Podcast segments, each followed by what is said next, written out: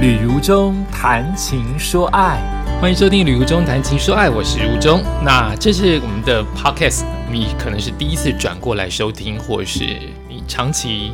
都在收听《旅途中谈情说爱》。我们这样这样做，应应该已经有两季，应该有半年多了，对不对？然后或者你是你是如中的长期的支持者啊，从如中以前做广播到现在听网络当中的广播，那。可能也可能是你从来没有听过《旅物中》，现在是第一次收听到我们的节目，所以我想今天借由这个节目来聊一下我的广播的历史、广播的历程，当做故事来听，好不好？嗯，广播的历程最早，我想我从国小、国中、高中都可能喜欢玩一个游戏，就是。很喜欢设计。当时有录音机的话，我会一边放录音带，一边在录音带旁边讲话，然后把它录下来。这可能是我最早跟广播的互动。我可能没有那么听过广播，妈妈可能听过卖药的台语电台。我当时在国小、国中、高中都还没有听广播，一直到大学听过中广。呃，因为当时很喜欢国语流行歌曲。所以才开始正式的接触广播，也就是听。所以在高中国中小学，我不知道从哪里开始就模仿起喜欢录音带录下自己的声音，然后配上音乐，甚至有时候为了让自己的声音有一些 echo 回音的感觉，我会在电风扇后面说话。你在厕所里面说话会有回音，你在电风扇后面说话也会有回音，那个声音会变得比较有空间感，很好听。哦，所以这可能是一种。呃，小小的天分或小小的喜欢玩游戏，促成了跟广播的一些一些连结。然后到大学，因为喜欢国语流行歌曲，当时的中广独大，要有最多的流行歌曲可以听，所以我常常在音乐一播放的时候，才第一个音符叮响起的时候，叮噔，我就马上把手按下去录音，就把那首歌给录下来。所以当时。国语流行歌曲我都朗朗上口，都不用买录音带，省很多钱。但是每一首歌都会唱，最新的歌曲我都会唱，所以那可能是我最疯狂国语流行歌曲跟广播的开始。那到了当兵的时候，因为没有什么娱乐，然后就开始更认真的听广播。哦，高中、大学的广播。大概都是深夜的时候听，所以深夜的节目对我来说有很多的影响。它可以让我的心沉淀下来，它可以让我一边一边用功 K 书，一边听音乐。它可以让我有自己的空间跟想象。那这也促成我很想当深夜节目主持人的一个主要的原因。那后来当完兵入了社会。发现各家电台都没有在缺人，当年都流行艺人或者是资深的广播人主持广播，几乎没有新人的舞台，所以我也不晓得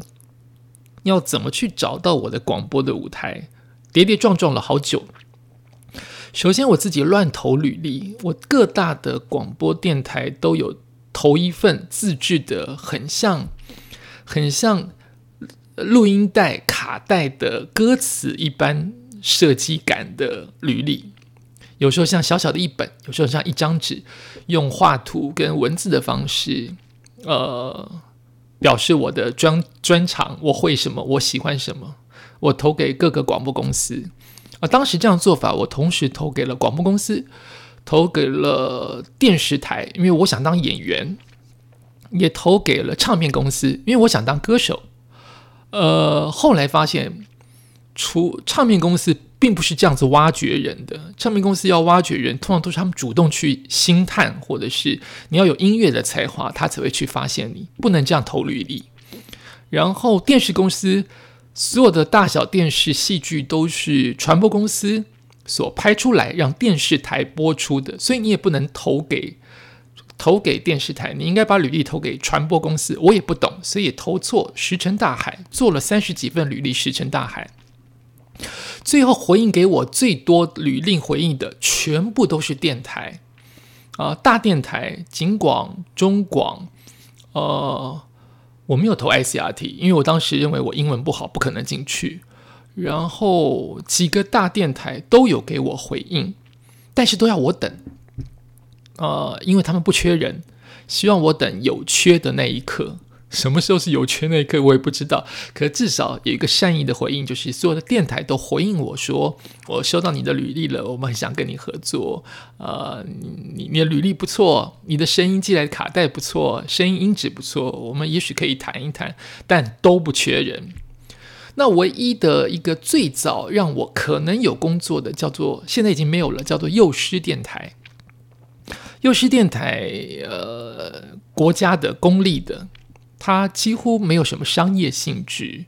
它当时位在建台活动中心里面的一个电台，非常非常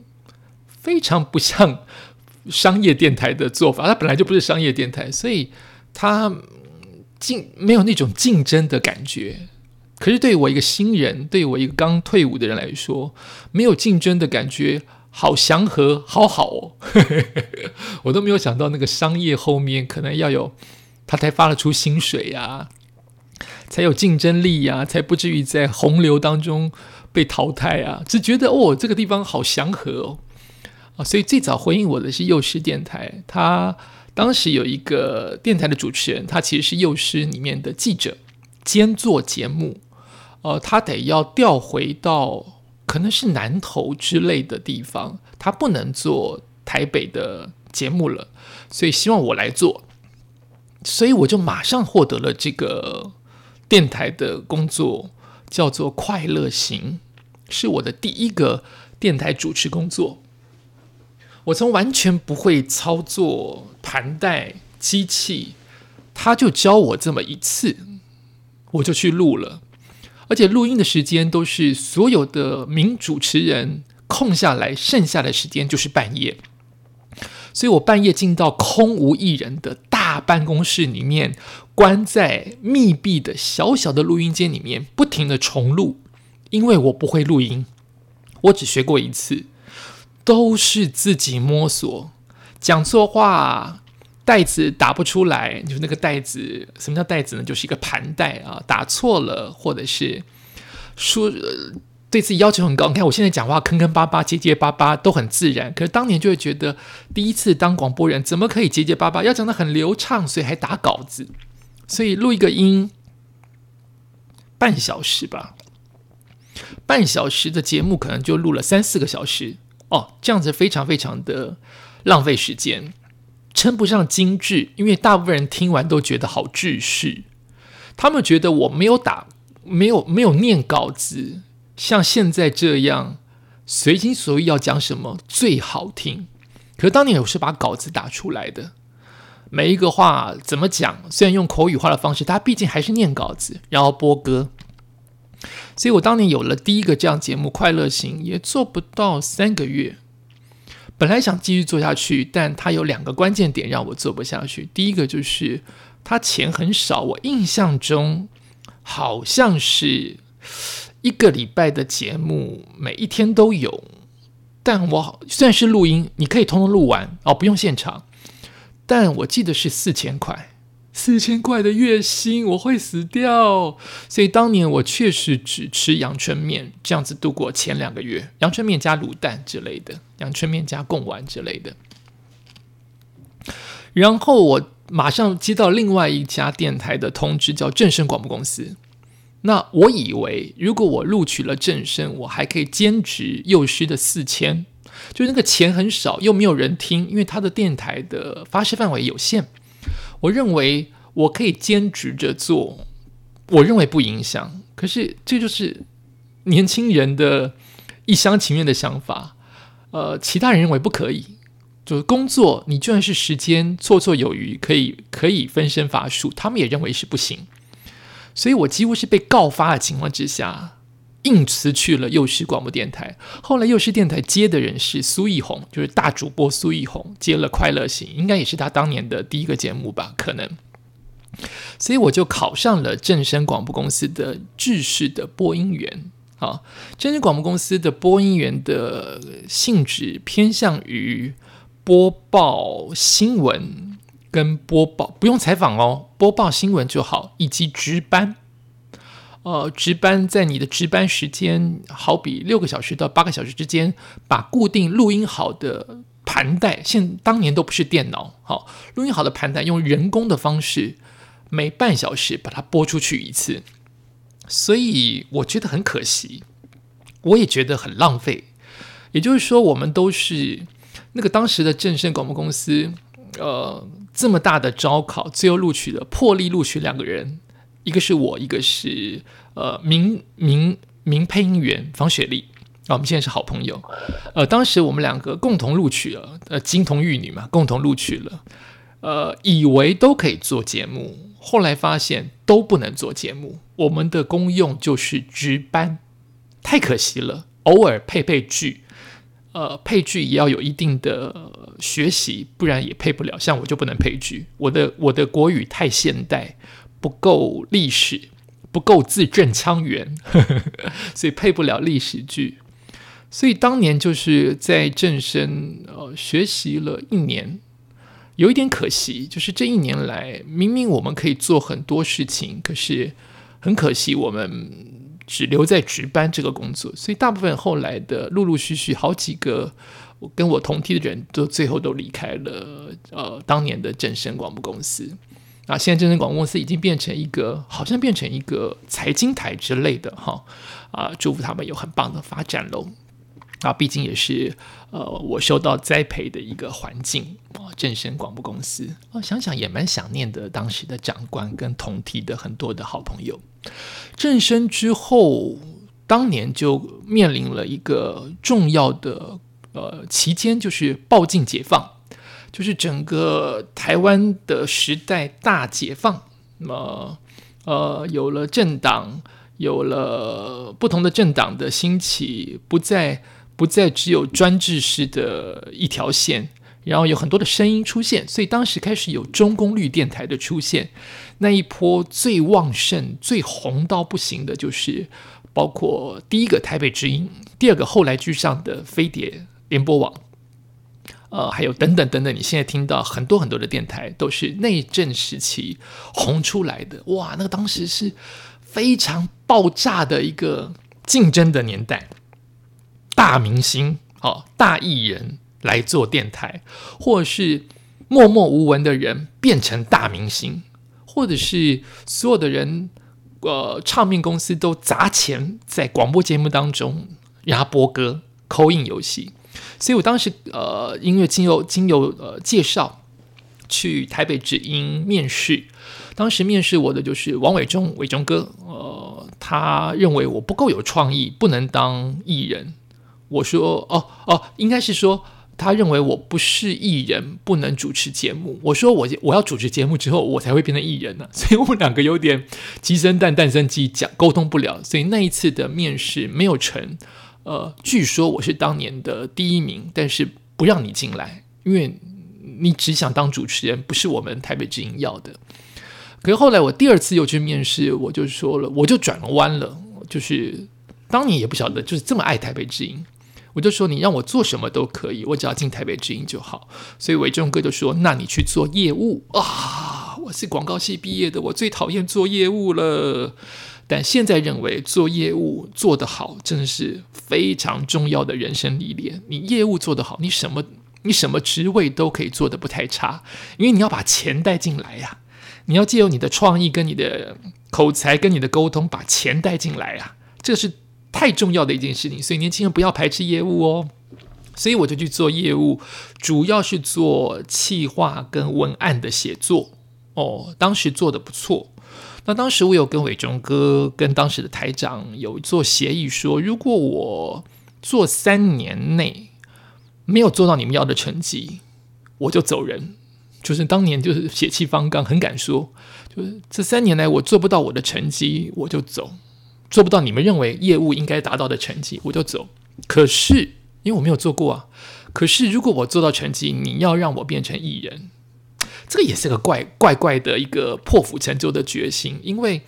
你做的好的业务，你就应该继续做业务的大头啊！你干嘛要继续？你干嘛要变艺人？就是这个这个决定说出来就是血气方刚，可是当年就是一个梦想嘛，所以我就当年就做了。在一边做业务的同时，那个康永哥蔡康永觉得我的声音不错，所以我就从。电台之间主持人玩游戏开始做起，就是扣印游戏开始做起。当时我没有名字，我只有职位的名字，我不叫吕如中，我叫 Radio Boy。所以我在 Radio Boy 做的成绩还算不错，就是很会玩游戏，很不怕生，很会很会跟陌生人互动。这是我现在为止还是我的优点哦，就是扣印游戏当中，或是跟陌生人互动，我我完全不怕。明明这么害羞，可是我不怕跟陌生人互动。然后还因此在文案的写作当中，因为我是业务啊，文案写作当中写了好几篇文章，变成了集结成书，要变成有作家的身份，都是在当年，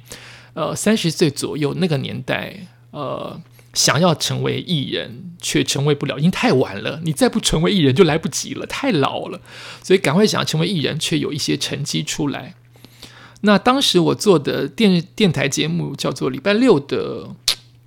台北周休二日，它其实是一个礼拜六、礼拜天比较不是兵家战场的时的年代，呃的的时段，所以他分配给我一个礼拜六中午十二点的时段，比较没有人听，也没有知心。我的 Radio Boy 跟台北周休日都没有都没有钱拿，我就是做兴趣。我 stand by 一整天玩游戏，那个扣印游戏每一个小时至少两次，我就每一天都等在那边玩游戏，没有拿到任何钱，可是非常非常的开心，也被训练，被训练反应快，所以就这样做到快要三十岁，二十九岁了，我接近三年了，你不让我当艺人，我来不及了，所以我就去递了辞呈，那递辞呈当天我就变艺人，就变应该就变主持人。就说你可以做主持了，所以后来就在呃有了第一个深夜节目，是半夜两点到四点啊，真的影响身体。可是年轻什么都不怕，当时骑摩托车啊，坐计程车啊，就是为了两点到四点的现场节目。哎，我有点忘记是一点到三点还是两点到四点，我是后来才往前调到十二点变两点，好像是两点到四点，应该没有错。两点到四点，四点之后是求证求解嘛，应该是这样吧。好，总而言之是半夜的节目，我做的很开心。那个时候叫做台北如日中天，明明是半夜的节目，却叫如日中天，那就是跟名字有关系，那就是一个很我的节目。当时就做的非常的开心，是我第一个第一个人生的代表作。那很多人到现在听到我的名字，可能都是从台北如日中天开始的。天哪，多老啊！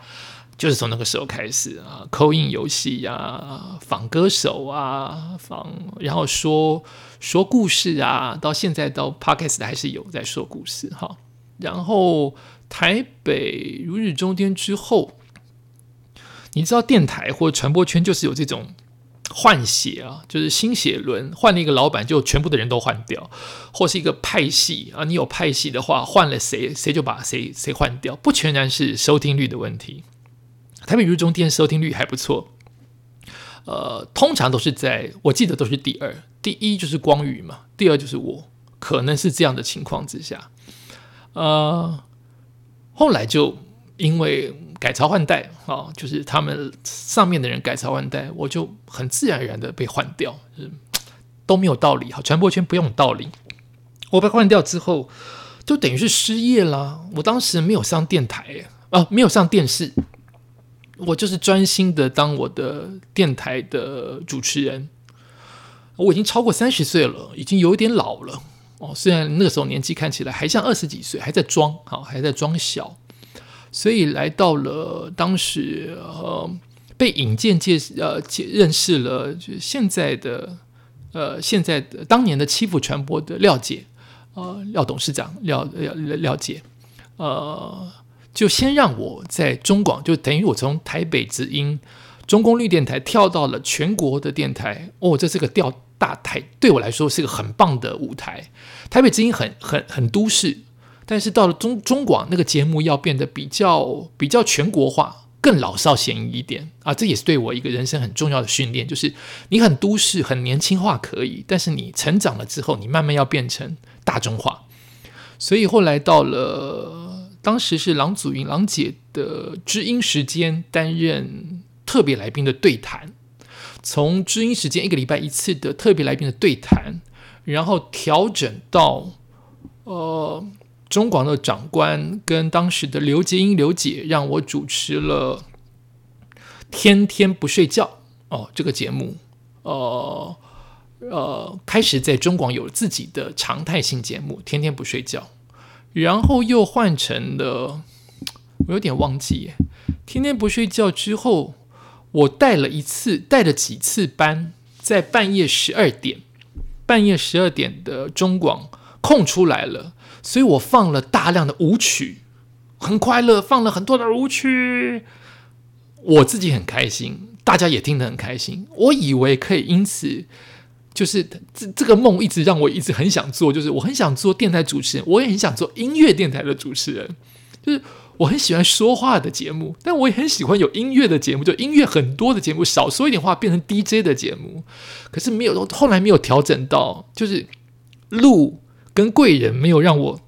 往音乐性电台发展。后来就是美人姐从飞碟电台要跳到中广的时候，那。当时的侯昌明没有过一起过来，侯昌明还留在那边，变成侯昌明为主了啊！本来是美人姐跟侯昌明嘛，现在美人姐到了中广，侯昌明到那边留在飞碟，所以他这边缺一个人跟他搭。他换了几个人之后，定下来换的是我。我从来没有见过美人姐，从来没有跟他任何的互动。第一集他就说这个人 OK，就完全我我我完全抓得到美人姐的性格。呃，我知道什么时候该说话，什么时候不该说话。我知道他是主 key，我知道我副 key 能做什么，那就是学习。一方面学习，一方面也要懂得懂得怎么应对进退。就是当一个主 key 说话的时候，你看吴宗宪说话的时候，旁边人要怎么去搭他？我也是一样。美人姐说话的时候，我要怎么搭？不是只有一个小小的绿叶的角色，你有时候要发挥你真正的角色，就是。你还是要能言之有物啊！跟美人姐搭就是一个很棒的学习，跟很辛苦的一件事情，因为她懂的东西太多，